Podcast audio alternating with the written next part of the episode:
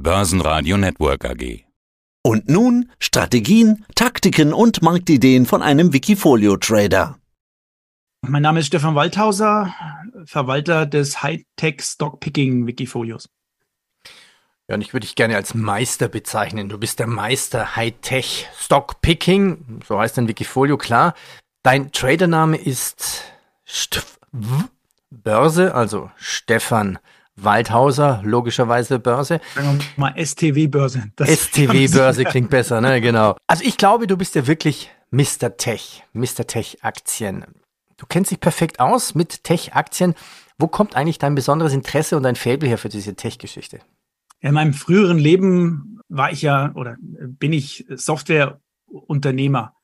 Also ich habe Wirtschaftsmathematik studiert, danach äh, ein paar Jahre lang als Angestellter gearbeitet, als Programmierer und dann mein erstes Unternehmen gegründet im Jahre 2000, Softwareunternehmen aufgebaut.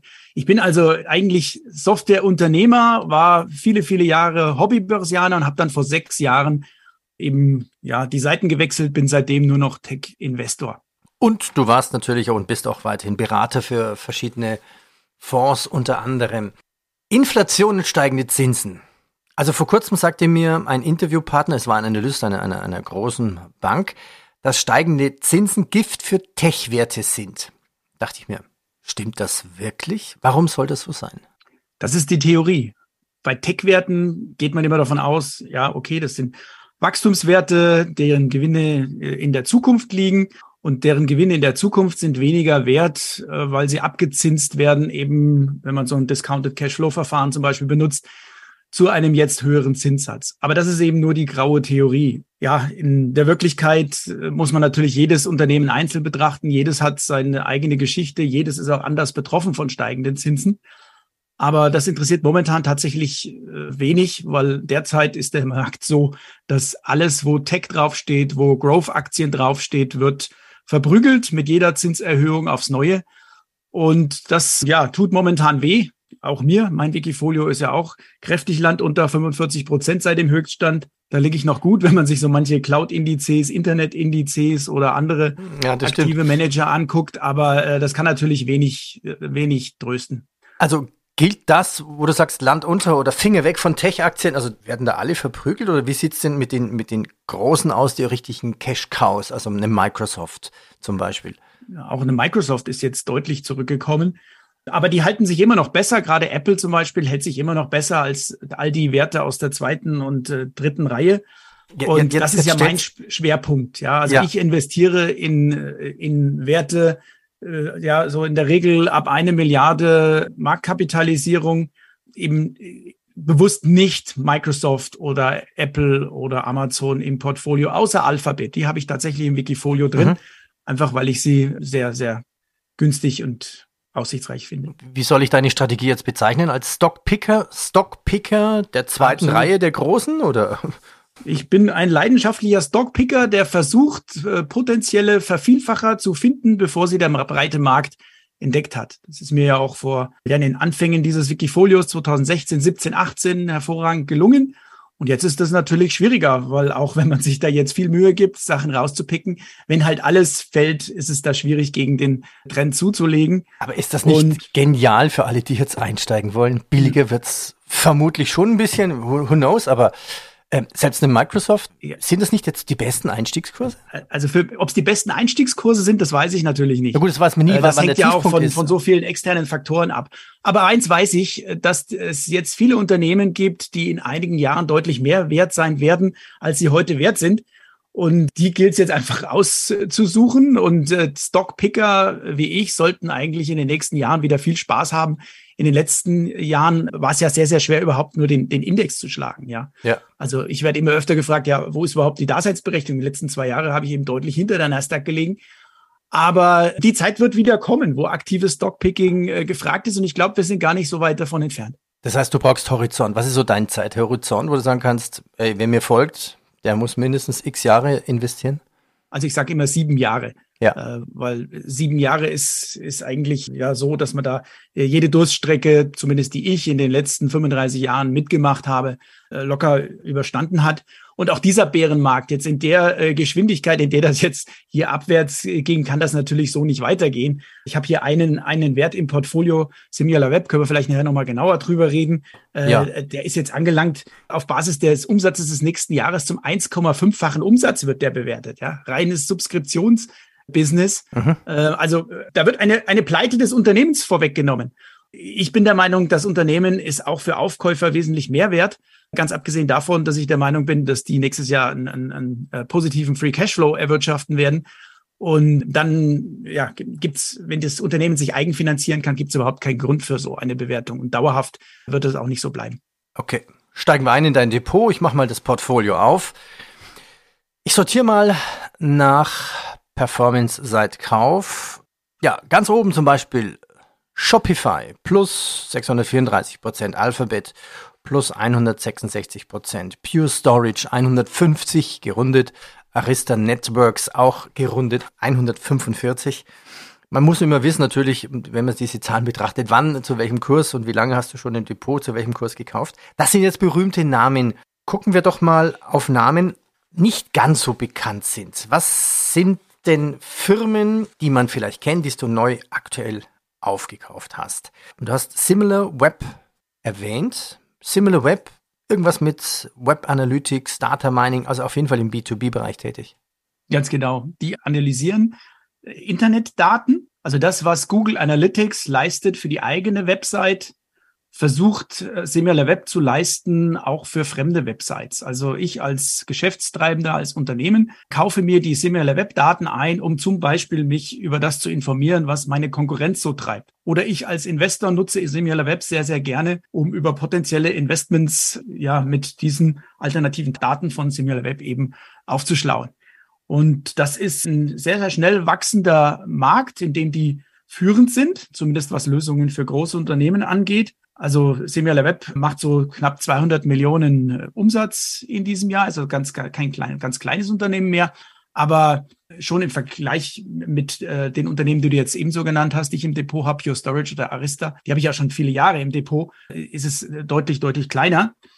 Ist auch von der Marktkapitalisierung her mit Abstand das kleinste Unternehmen hier im Portfolio. Die sind, ist ein israelisches Unternehmen im letzten Jahr im Frühjahr an die Börse gekommen und seitdem im minus 70 Prozent. Das kann man sagen. Und wenn man sich den Chart aber, anguckt, aber auch nichts Ungewöhnliches, dass, dass Aktien nach dem Börsengang erstmal fallen. 70 Prozent ist schon viel, aber da kommt natürlich natürlich jetzt noch das schlechte ja. erste Halbjahr dazu. Es, es ist das Umfeld, also da kommt, kommt vieles zusammen. Es ist das Umfeld. Die haben eigentlich genau das getan, was sie zum Börsengang versprochen haben. Also das Wachstum ist super, ist immer noch deutlich über 40 Prozent organisch. Die haben einen reinen Subskriptionsumsatz, hohe Bruttomargen, eigentlich genau das, äh, was man will aber sie verdienen noch kein Geld und schlimmer als das, sie verbrennen Geld momentan. Jetzt sag ich, ein Unternehmen nach dem Börsengang hat ja eigentlich, sollte es einen, einen Businessplan haben, was zunächst mal darauf ausgelegt ist, Geld zu verbrennen, weil ansonsten muss ich nicht an die Börse gehen, muss ich kein, kein äh, Kapital aufnehmen, wenn ich nicht dieses Kapital für äh, Wachstum eben ausgeben will. Ja, und ist ja eigentlich und, normal bei allen großen IT-Firmen gewesen. Ja, das, das machen die, aber derzeit wird es halt fürchterlich abgestraft. Auch muss man zu Recht sagen, die letzten Quartalszahlen sahen furchterregend aus, aber da habe ich natürlich mir genau angeschaut, woran liegt das, dass der Cashflow so gar schlecht war. Äh, die haben zum Beispiel ein neues Headquarter gebaut in Israel, wo fast 20 Millionen in diesem Quartal reingeflossen sind. Das sind natürlich Einmalkosten. Das heißt, man kann jetzt nicht das, was die letzten zwei, drei Quartale da abgeflossen ist seit dem Börsengang, aufs nächste oder übernächste Jahr hochrechnen. Die geben zum Beispiel 35 Prozent vom Umsatz alleine für Forschung und Entwicklung aus. Ja, also so der Durchschnitt bei vergleichbaren Unternehmen ist 20 Prozent. Das sind schon mal 15 Prozent Marge, die sie sofort mehr haben könnten, wenn sie denn jetzt äh, da die Investitionen reduzieren mhm. und äh, stattdessen wirklich den Break-Even in, ins Auge fassen. Und ich bin der festen Überzeugung, im nächsten Jahr, wenn wir das sehen, dass da sich die Zahlen deutlich verändern, und wenn das Wachstum dann einigermaßen aufrechterhalten werden kann, auch in schwierigen Zeiten, das ist natürlich ein kleines Fragezeichen dahinter, dann sollte die Aktie deutlich höher stehen als heute. Wie gesagt, ich habe es eben schon kurz gesagt, auf Basis der Zahlen fürs nächste Jahr haben wir hier ein Enterprise Value zu Sales Verhältnis von 1,5 bei einem 100, nahezu 100 Prozent wiederkehrenden Umsatz. Und das ist schon krass. Komm, suchen wir uns noch zwei weitere Aktien aus, die neu in deinem Depot sind. Kommen wir zu Tinder. Ah, nee, nee, die Firma heißt ja anders, aber das ist das, was die meisten kennen.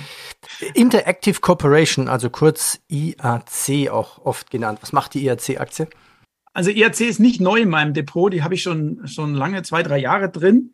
Das ist eine Holding von Internetfirmen, ein sehr altes Unternehmen eigentlich, weit über 20 Jahre alt. Die kaufen, ich will nicht sagen notleidende, aber zumindest suboptimal laufende, oftmals auch sanierungsbedürftige Internetfirmen auf, entwickeln die weiter ein paar Jahre lang und idealerweise geben sie sich dann über ein Spin-off an die eigenen Aktionäre.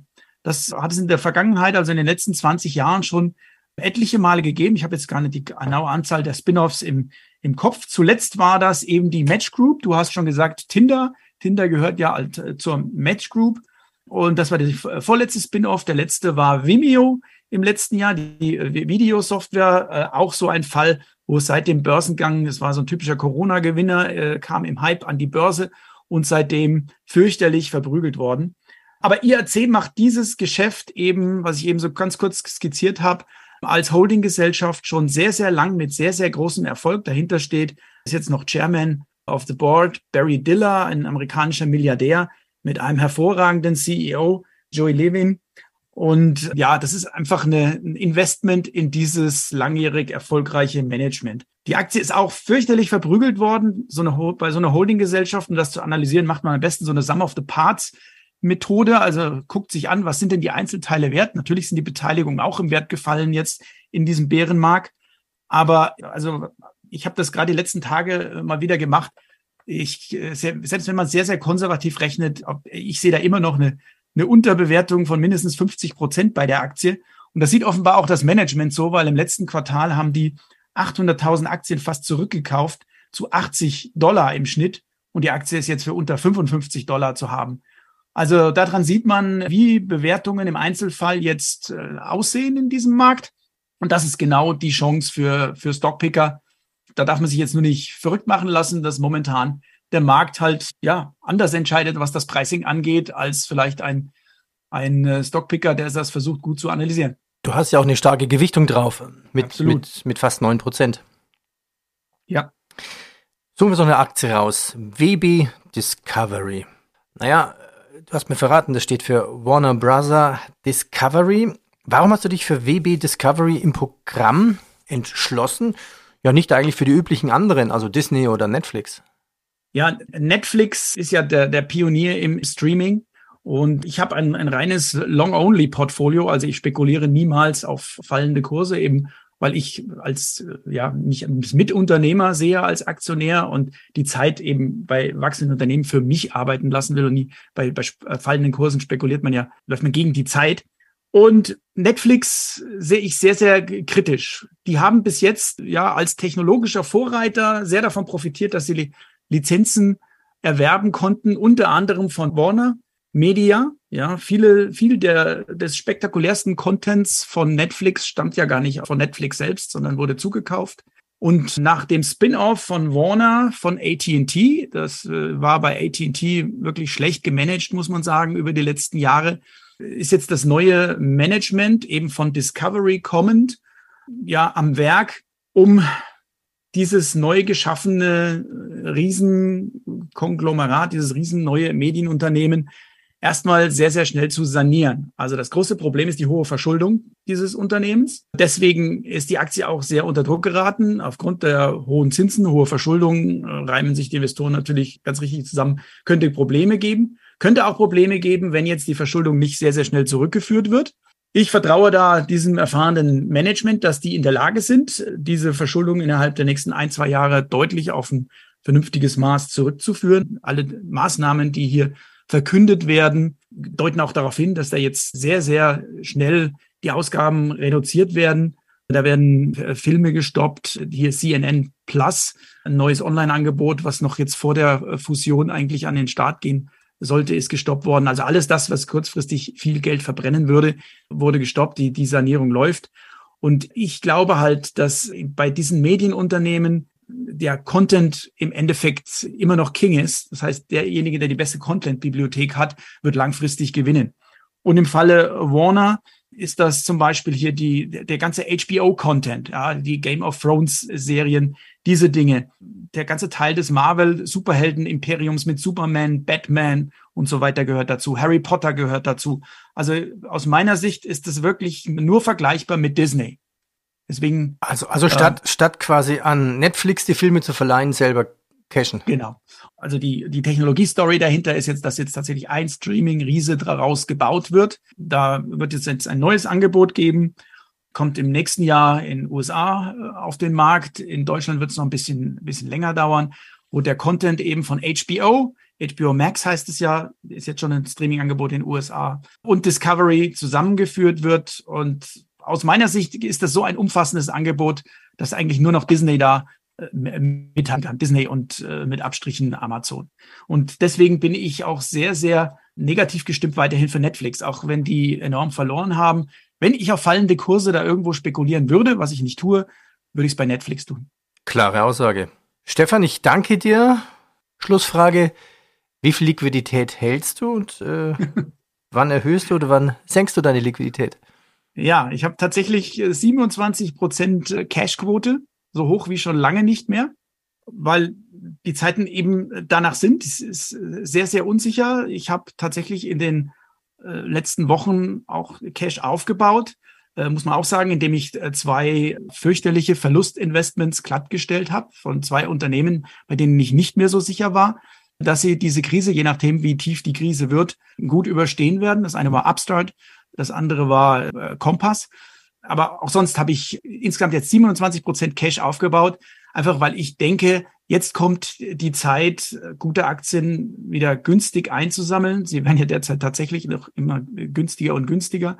Ich möchte zukünftig wieder mehr in Software- und Cloud-Werte investieren. Das hatte ich ja abgebaut vor geraumer Zeit bei diesen fürchterlichen Kursübertreibungen. Aber da sind die Kurse immer noch nicht günstig genug. Also ich werde jetzt so langsam anfangen, da zu investieren. Aber es ist nicht so, dass es da jetzt ja unheimliche Schnäppchenkurse gibt. Deswegen die besten Cloud-Werte sind immer noch sehr, sehr teuer. Die werden auch einen gewissen Premium-Preis äh, behalten, ganz klar. Aber man kann erwarten, dass ich in Zukunft wieder mehr in Software und, und äh, Cloud-Werte äh, investiere. Und da, also diese Cashquote von 27 Prozent wird sicherlich in den nächsten Wochen wieder abgesenkt werden. Dann lassen wir uns mal überraschen. Stefan, danke. Gerne. Vielen Dank. Tschüss. Mehr Trading-Ideen finden Sie im Blog unter wikifolio.com und in der Börsenradio Mediathek. Börsenradio Network AG. Wir machen Börse hörbar und verständlich.